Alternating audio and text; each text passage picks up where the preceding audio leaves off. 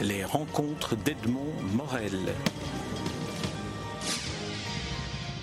Patrick McGuinness, je suis très heureux de vous retrouver en Belgique à l'occasion de la sortie dans la traduction française de votre dernier livre en date, paru chez Bernard Grasset. Alors, on va tout de suite parler de traduction et de langue originale et de traduction en français. Le titre en français est Vide Grenier, Voyage dans la mémoire. Il est traduit par euh, Karine Lalechère.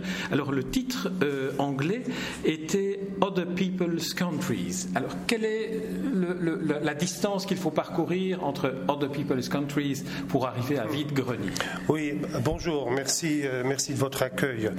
Oui, il y a une grande distance, bien sûr. Other People's Countries, j'ai choisi comme titre parce que ça exprimait mon sentiment d'habiter toujours chez les autres. Même quand j'étais chez moi, j'étais chez quelqu'un d'autre. Et j'ai toujours eu le sentiment d'être étranger soit à Oxford, soit au Pays de Galles où j'habite, soit à Bouillon où je reviens, et entre étranger aussi à moi-même et à mon, ma, propre enfance et à mes propres euh, souvenirs. C'est-à-dire, je revis mes souvenirs, mais pas comme si c'était les miens, c'était comme si on m'avait demandé de, de les jouer comme un acteur joue un rôle. Alors ce sentiment de dépaysement était la première chose que je voulais exprimer en anglais. La version française, qui a été très, très finement et très bien traduite par euh, Karine Laléchère, pour cette version-là, j'ai choisi le titre Vide Grenier. D'abord parce que j'aime bien l'idée euh, je trouve ça très poétique d'ailleurs de vider son grenier, mais je crois aussi que la mémoire et le souvenir est un grenier qu'il faut de temps en temps vider ou au moins alléger. Et bien sûr, il y a une grande différence parce que vide grenier veut dire qu'on est en train de déblayer un petit peu, on, se débarrasse. Et en fait, c'est le contraire que je voulais faire. En, écrivant ces souvenirs euh, de, ma vie belge, de ma vie bouillonnaise, de l'époque où j'étais belge, que j'étais bouillonnais, c'était plutôt pour assumer, pour le redevenir, pour me faire pour faire valoir aussi à mes enfants et à, mes amis que je n'ai pas toujours été euh, Patrick McGuinness, le prof euh, de littérature à Oxford. D'abord et premièrement, j'étais un, un, petit garçon bouillonnais, ardennais, et je le suis encore. Et si je vide mon grenier, c'est pour, c'est non pas pour m'en débarrasser, c'est pour mieux voir ce qu'il y a. Alors dans, dans, ce, dans ce voyage dans la mémoire, parce que c'est cela le sous-titre dans la version française, qui euh, je pense n'est pas le sous-titre de la version anglaise, mais euh, en tout cas tel que mentionné ici dans, le, euh, dans la mention de l'édition originale, c'est un, un, voyage dans la mémoire qui est une véritable aussi exploration de la manière dont on peut définir ce qu'est la mémoire, ce qu'est le, le, souvenir. Alors vous en proposez plusieurs, plusieurs définitions que je vais vous, vous reproposer pour que, à, partir de là, on puisse entrer dans, le livre.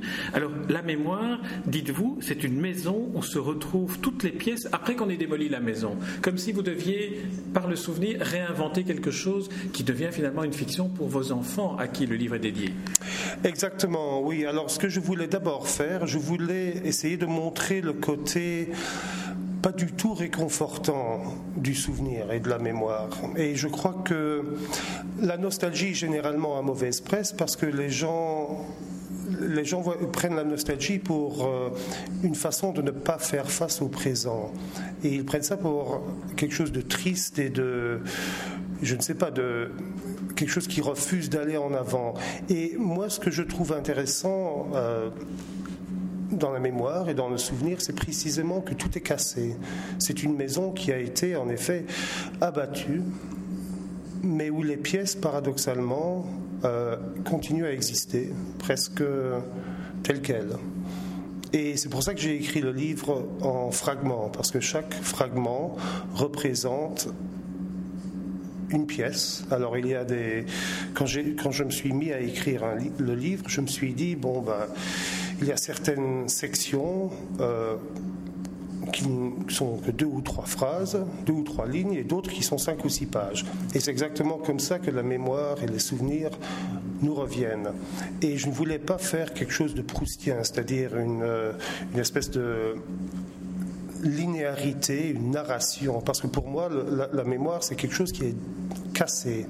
Mais qu'est-ce qu'on fait avec les fragments? Qu'est-ce qu'on fait avec les choses cassées? On les on en fait une sorte de mosaïque. Et c'est ça que je voulais faire avec mon livre. Et, la structure du livre représente pour moi ce paradoxe du souvenir que c'est à la fois détruit et ça a retrouvé sa forme le mortier, ce, genre de mortier qu'on utilise pour euh, mettre les, pièces brisées en place et en faire un nouveau tableau pas nécessairement ce que c'était avant, mais un nouveau tableau. Pour moi, c'est le plaisir d'écrire et aussi. Euh, et ça représente assez fidèlement, je crois, ce, sentiment qu'on a tous d'ailleurs, quand on essaye de puiser dans, notre enfance dans, dans, nos souvenirs, on se rend compte que tout est cassé, tout est brisé. Mais à ce moment-là, une fois qu'on accepte euh, la destruction, on peut à ce moment-là commencer à rebâtir. J'aimerais, avant de revenir sur une autre définition que vous proposez de la mémoire, euh, que l'on revienne sur les conditions d'écriture, parce que on le voit à la fin du volume, vous remerciez Passaporta, la Maison internationale des littératures, dans laquelle vous avez fait ce que vous appelez, alors je vous cite à nouveau, un séjour méditatif dans l'État-cité, donc Bruxelles, post-national, qui est devenu notre capitale. Est-ce que cela veut dire qu'il fallait être en Belgique, mais pas à Bouillon, à Bruxelles, dans un État méditatif, pour aller réexplorer votre enfance que vous avez passé à, Bouillon, puisque vous êtes de père anglais et de mère bouillonnaise Eh bien, j'ai commencé le livre je m'en souviens euh, très clairement, c'était parce que mes enfants me revendiquaient des histoires de mon enfance bouillonnaise. Parce que les enfants, on le sait, sont fascinés par les enfances des autres, les similitudes et aussi les différences. Et je me suis mis à leur raconter des histoires d'abord de vraies histoires, de choses dont je ne me souvenais assez clairement, ensuite des histoires à demi vraies, et ensuite des histoires que j'ai dû inventer parce que je n'en avais plus. Je n'avais plus de vrai. J'étais en mal de, de vérité. Et je me suis demandé comment ce serait si je me mettais à écrire ces fragments tels qu'ils me venaient à l'esprit. Alors j'ai commencé ça au Pays de Galles, je m'en souviens très bien en regardant la mer chez moi au Pays de Galles, mais je me suis dit qu'il fallait quand même revenir à Bouillon pour le faire. Alors je suis revenu à Bouillon avec ma famille, avec les enfants et ma compagne qui adore Bouillon, et j'ai commencé à écrire très très vite au point où les souvenirs me revenaient plus vite que je ne savais les écrire. Et j'ai eu la chance d'avoir euh, une résidence à Passaporta et tout à coup, je ne dirais pas que j'ai beaucoup écrit à Passaporta, mais j'ai su faire une chose, j'ai su voir comment terminer le livre et j'ai écrit une section euh, sur ma mère et la mort de ma mère que je n'aurais jamais pu écrire, soit chez moi en Angleterre, soit à Bouillon, et surtout pas à Bouillon, parce que à Bouillon, j'ai le sentiment de vivre avec des fantômes. Mais pas d'une façon négative, hein, d'une façon en fait très positive et, euh, enivrante et énergique même c'est pas des fantômes morts pour moi, c'est des fantômes vivants. Non, et en plus la manière dont vous les écrivez, dans laquelle on retrouve aussi cette manière de distance ironique parfois par rapport aux choses, et alors une manière de dire qui fait que, euh, et, là c'est aussi une des manières que vous avez d'évoquer la mémoire, c'est une manière de mettre de la couleur sur des photos noir et blanc, photos noir et blanc que l'on retrouve d'ailleurs jalonnant chacun des fragments que, vous rassemblez ici. Exactement. Et la première histoire de mon enfance que j'ai racontée à mes enfants, c'est l'histoire du magasin de bonbons de Marie Baudard. Et je leur ai décrit, à Ochan et Marie, mes enfants, je leur ai décrit un empire de sucreries, un, magasin magnifique, rempli de toutes sortes de bonbons. Et un jour, quand on était à Bouillon, et bien sûr, ils adoraient l'histoire. Et je me suis dit, c'était fantastique, c'était vraiment fantastique, le magasin de, de Marie Baudard. Une fois à Bouillon, Ochan a demandé Est-ce que tu as une photo, papa, du magasin de Marie Baudard Et j'ai dit Bien sûr. Et j'ai trouvé une photo de moi et ma sœur et mon cousin devant chez Marie Baudard. Je me suis rendu compte que le magasin était tout petit. C'était même pas un magasin, c'était son salon avec des vieux bonbons en vitrine. C'était mal éclairé, poussiéreux, mais quand même, elle était très gentille. Et j'avais tout inventé. J'avais en fait mis en couleur les bonbons. J'avais multiplié d'abord les bonbons parce qu'il n'y en avait pas beaucoup, et ensuite je les ai mis en couleur. Et c'est ça que fait la mémoire. Mais je suis arrivé au point où je me suis demandé ben, quel est le vrai souvenir et quel est le faux souvenir, puisque le souvenir du faux magasin de Marie Baudard est plus vrai que le vrai souvenir du magasin de Marie Baudard tel que je l'ai vécu.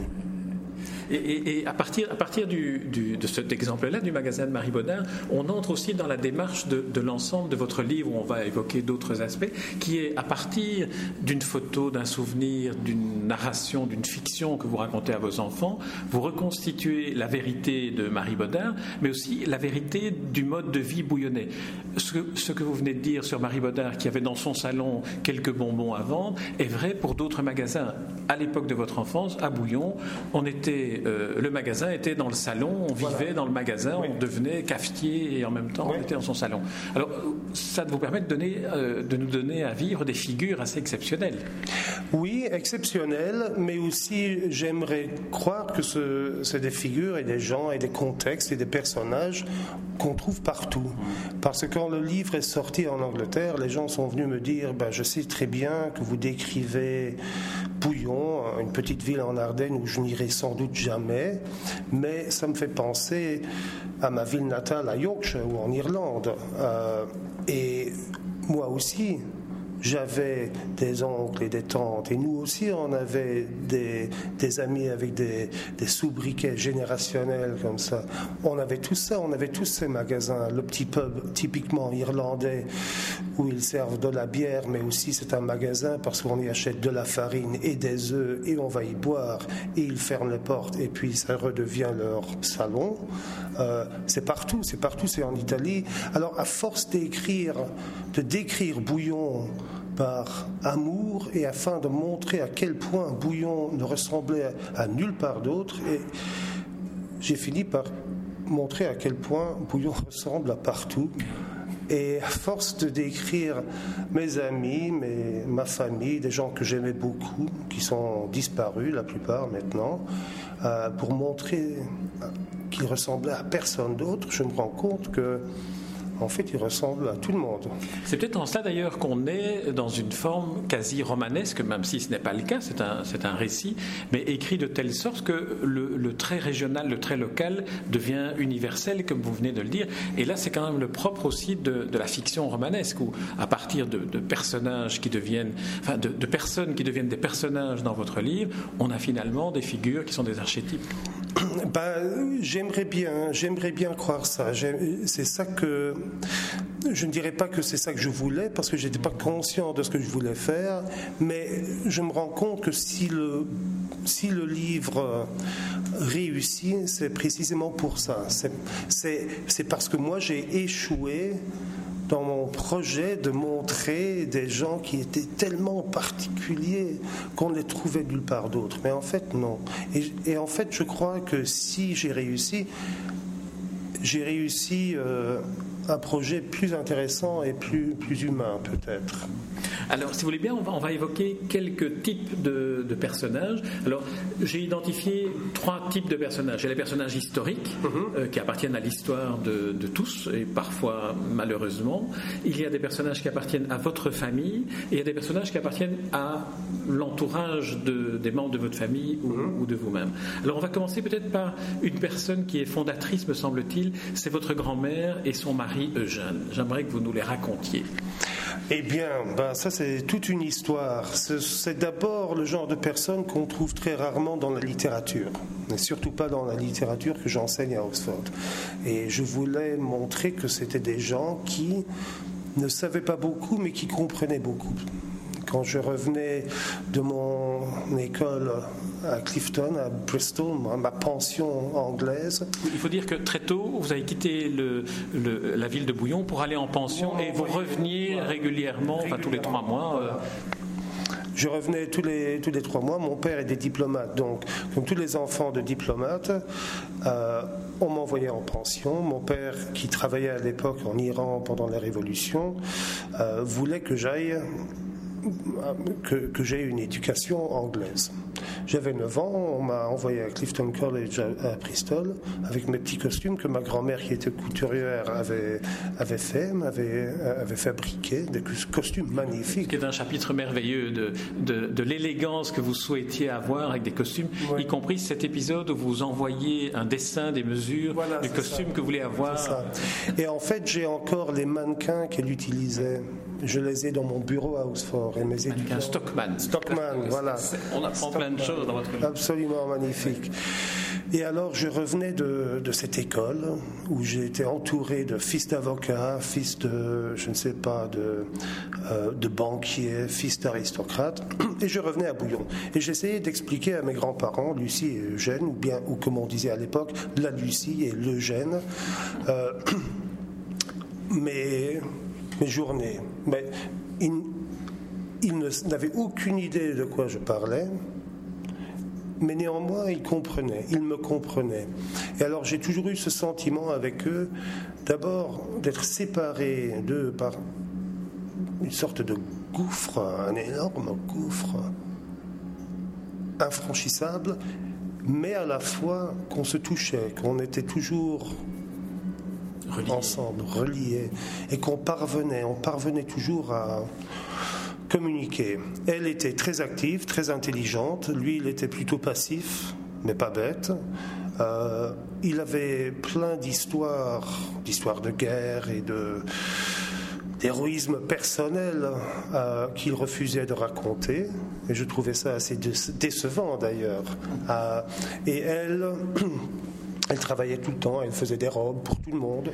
Euh, on l'appelait la grande Lucie parce que c'était la, elle était, c'était, sa couture était un art et elle recevait ses colis de, tissus, ses échantillons de Paris. Et elle ouvrait, elle me montrait ses, robes, les robes qu'elle, allait faire. Et, j'ai eu euh, ce sentiment qu'on a d'un monde lointain, lointain, qui euh, qui néanmoins faisait partie de mon monde.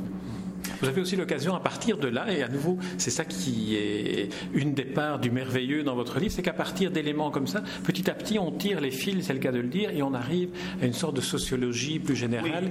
On voit par exemple que les clientes de votre grand-mère qui venaient euh, se faire faire des, robes sur mesure prenaient leur modèle dans des magazines qui les faisaient rêver, les Paris Match, les ciné-revues de l'époque. Oui, oui. C'est un, un livre qui essaye de montrer, je suppose, euh, que tout est lié. C'est un livre de connexion. Euh, oui, les robes, je me souviens, les clientes, elles arrivaient avec des, souvent des bouts de papier qu'ils avaient découpés de Paris Match. Ils montraient ça à la Lucie et la Lucie disait D'accord, on va faire ça. Elle commandait les tissus et elle faisait le boulot. Alors d'abord, je sentais qu'il y avait tout ce monde qu'elle représentait, mais il y avait d'autres moments, d'autres moments assez bouleversants. Par exemple, le Congo belge. D'abord, je n'en savais pas grand-chose, et ensuite, j'avais du mal à voir comment Bouillon, la petite ville de 2-3 000 habitants, pouvait avoir quoi que ce soit à faire avec le Congo belge. Un jour, j'ai ouvert un, placard euh, au premier, à l'étage, et j'ai vu des défenses d'éléphants et des euh, sculptures en ivoire. Et j'ai été demandé à la Lucie, euh, je lui ai dit c'est quoi ces machins-là? Elle dit ah, ça, ça vient du Congo. Euh, et on savait déjà qu'il y avait une histoire assez refoulée, et c'est très symbolique d'ailleurs, l'ivoire refoulé au placard où personne ne va fouiller. Mais moi je fouillais partout. Parce que la maison, et je le fais encore, et je regarde mes enfants, la première chose qu'ils vont faire, c'est fouiller. Pour d'abord voir si les choses dont ils se souviennent sont encore là, et ensuite pour voir si de nouvelles choses qu'ils n'avaient pas remarquées avant sont là pour revivre avec eux. Alors oui, l'ivoire, l'histoire, il y a le, degré, bien sûr, comme on l'appelait, le petit Léon, euh, ces gens-là qui touchent à l'histoire. Alors Bouillon alimente l'histoire, mais aussi l'histoire trouve sa façon de venir alimenter Bouillon. Disons deux mots quand même sur De Grelle pour ceux qui euh, n'auraient pas présent à l'esprit euh, cette figure assez euh, sinistre de, l'histoire contemporaine. C'est le fondateur de Rex. Il est originaire de, Bouillon, comme l'autre personnage historique qui est Godefroy de Bouillon.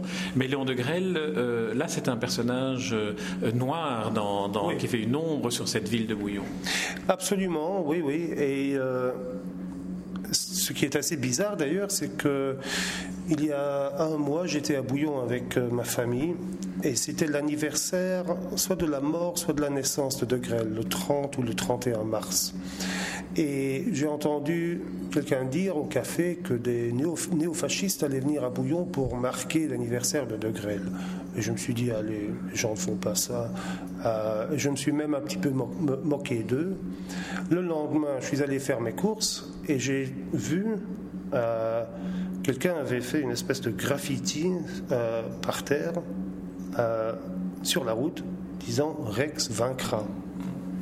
Donc, euh, c'est aussi assez étonnant, c'est quand vous racontez que le, le tombeau, la tombe du, du, petit-fils euh, enfant mort-né ou, enfant, ou enfant mort, euh, mort à l'âge d'enfant, le, premier Édouard de Grelle est, est, une tombe qui était encore fleurie. Elle l'était, elle l'était certainement récemment quand je me suis informé. Oui, apparemment ça continue. Oui, on sait, on ne sait pas qui le fait. Oui. Mais ça aussi, c'est la mémoire. Je crois que beaucoup, on, a, on constitue sa propre mémoire personnelle et ensuite on la constitue au niveau communautaire, au niveau national. Et souvent, c'est un mélange de vraie mémoire, fausse mémoire et quelque chose entre les deux. J'aimerais, si vous voulez bien, parce qu'on ne va pas évoquer tous les, tous les personnages qui traversent votre livre, j'aimerais qu'on évoque cette fois-ci, après avoir évoqué votre grand-mère et, et le jeune donc dans votre famille, après avoir évoqué de toute façon à travers tout le livre vos enfants pour qui vous, vous écrivez ce livre, et évoqué la figure historique de De Grelle, qu'on évoque deux personnages qui sont dans, dans l'entourage plus, plus, plus lointain, qui sont Johnny, le correspondant euh, du journal La dans les Ardennes, et Robert Reynaud, le garagiste cafetier, à une époque où euh, prendre le volant sans avoir consommé de l'alcool était une chose très rare. Oh, c'était mal poli. C'était mal poli. mal poli. Euh, ben, Johnny, c'est mon oncle, Jean-Paul, qui habite euh, à Martelange. Et lui, il était journaliste, oui, journaliste local. Lui, il a étudié l'anglais et l'espagnol à l'université à Bruxelles. C'est un, un, un personnage c'était pour moi un personnage quand je grandissais, je ne lui dirais jamais ça directement face à face, mais peut-être qu'il l'entendra.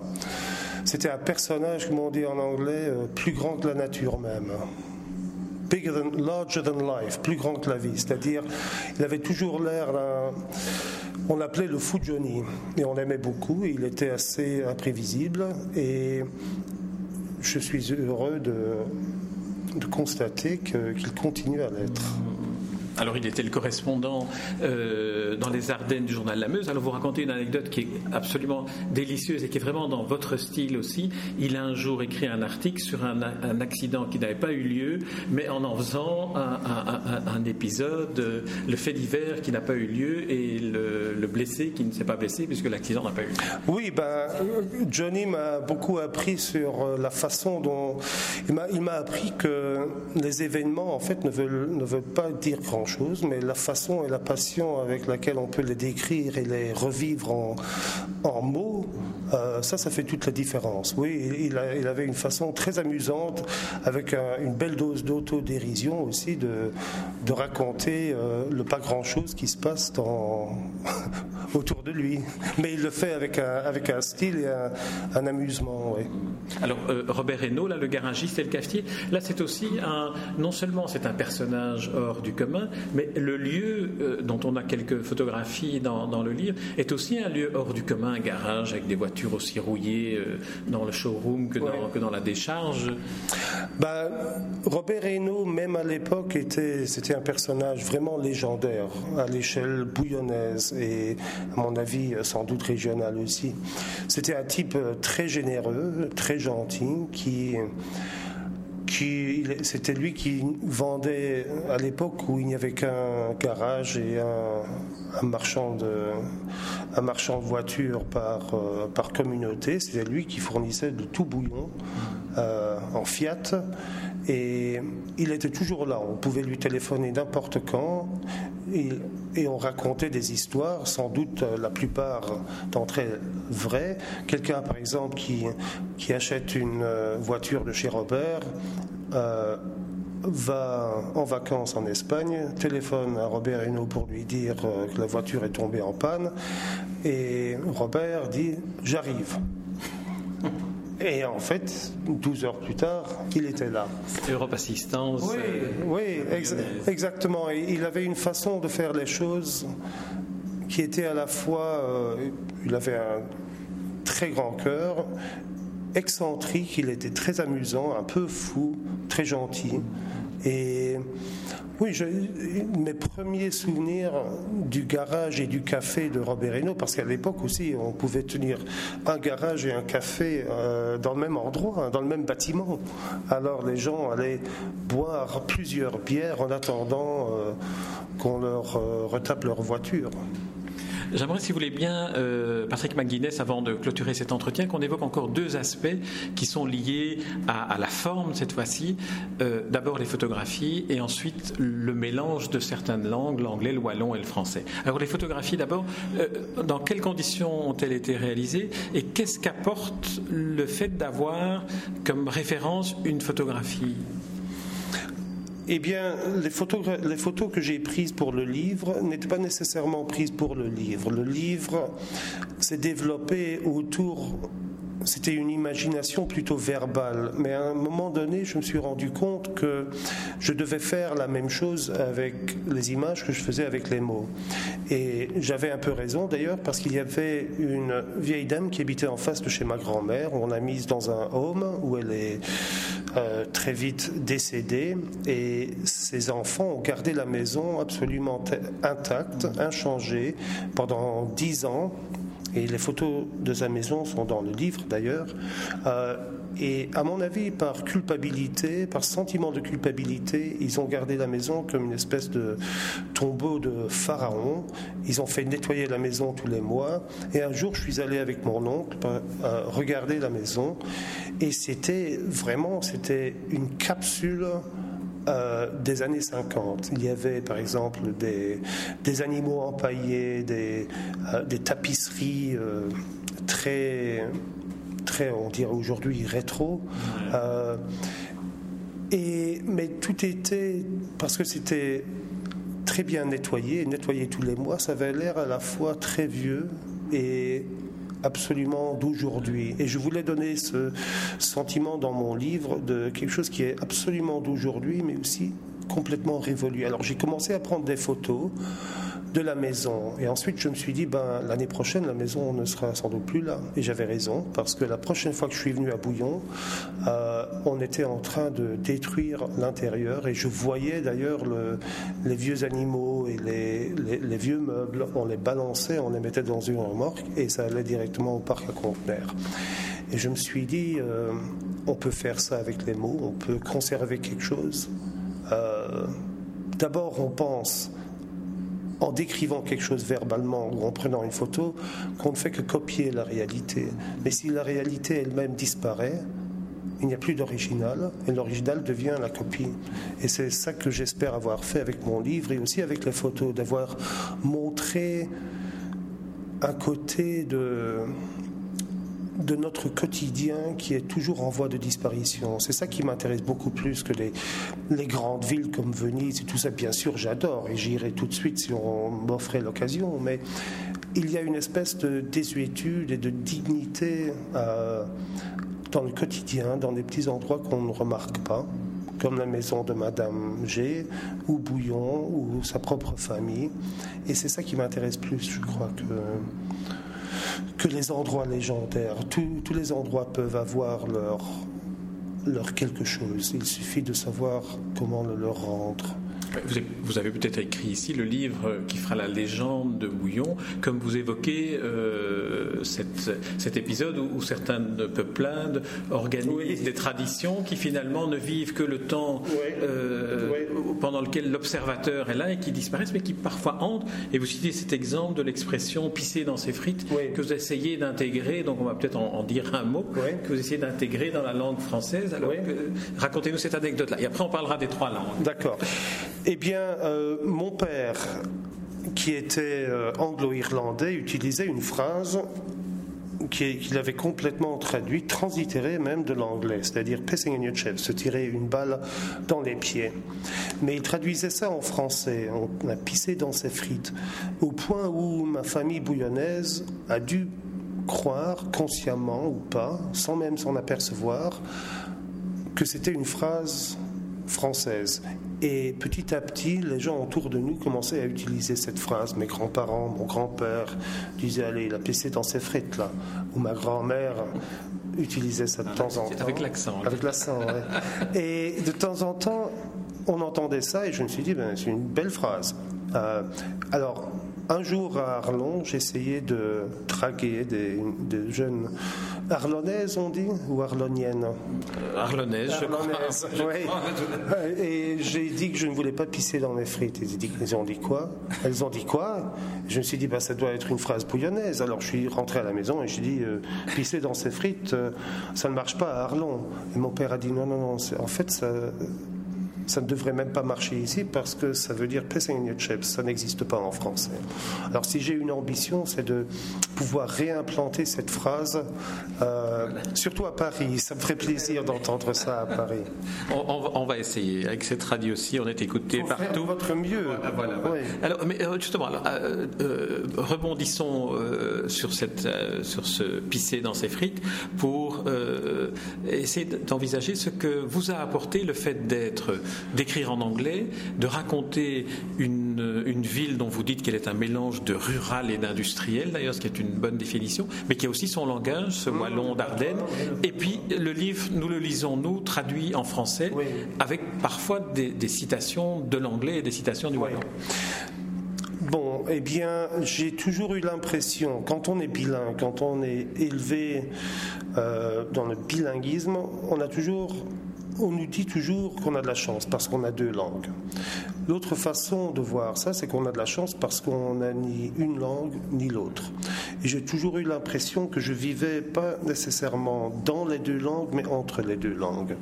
Et je suis sûr que je n'aurais jamais essayé d'écrire si je n'avais pas ce sentiment d'être mal à l'aise à la fois en anglais et en français.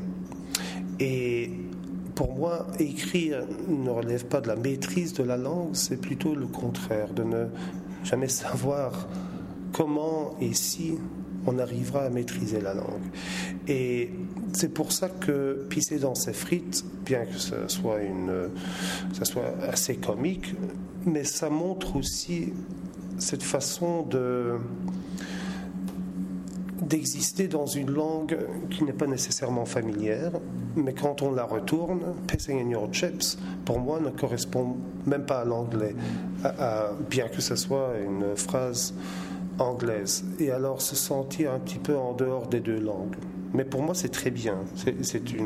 C'était un, un avantage énorme. Et ça correspond un petit peu à ce sentiment que j'ai et que ma grand-mère m'a apprise sans nécessairement le vouloir, parce que quand elle faisait des costumes et des robes, elle parlait toujours des doublures.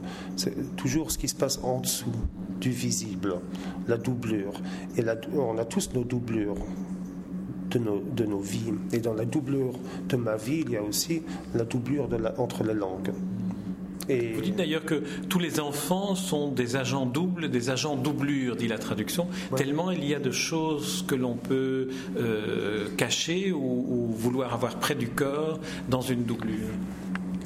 Oui, c'est ça, c'est ça. Je, me souviens, par exemple, à Bouillon, je me souviens quand j'étais petit, comme tous les enfants, on se rend compte, quand on pense à son enfance, on est à la fois au centre et aux marges de sa propre enfance. C'est-à-dire, on est au centre parce que on subit tout comme si ça nous arrivait à nous-mêmes, même si en fait ça, ça, arrive aux autres.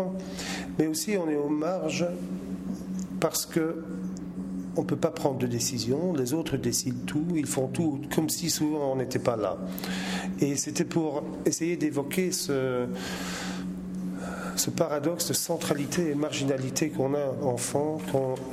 C'est comme si, quand on passe à l'adolescence et à l'âge adulte, on essayait de, de rapprocher les deux, le centre et les marges afin de trouver quelque chose d'unifié. Mais ça n'existe pas. Il y a toujours l'extérieur et la doublure. Et on n'arrivera jamais à faire, à, les fondre. Et c'est mieux comme ça, parce que sinon, on n'aurait pas grand-chose à écrire. C'est peut-être là que se trouve la littérature, justement, entre cette marge et, cette, euh, et ce centre inaccessible. Ce qui vient de là, oui. Très bien. Patrick McGuinness, c'est sur cette euh, exploration du, centre et de, la, et marche que nous allons clôturer cet entretien. Je rappelle le titre de votre deuxième livre, euh, dernier livre en date, Vide grenier, voyage dans la mémoire. C'est le titre français euh, du livre traduit par Karine Lalechère. Le titre anglais était, enfin, est toujours Other People's Countries et c'est une exploration magistrale de Bouillon, de l'enfance, du souvenir, de la mémoire, dont je cite peut-être la dernière dernière définition que j'avais relevée dans votre livre, la mémoire est une pâte à modeler où on peut faire la copie d'une clé des lieux que l'on va ensuite investiguer. Euh, je cite de mémoire, c'est écrit mieux que cela dans, dans, le livre. Et euh, Patrick McGuinness, je ne peux que recommander à ceux qui nous écoutent de lire ce livre, Toutes affaires cessantes. Et puis s'ils ne l'ont pas lu, de se replonger ensuite dans la lecture des 100 derniers jours, qui est votre premier roman, euh, pour lequel j'avais eu le plaisir de, de vous rencontrer et qui est un roman extraordinaire, lui aussi. Merci Patrick McGuinness. Merci beaucoup à vous. Les rencontres d'Edmond Morel.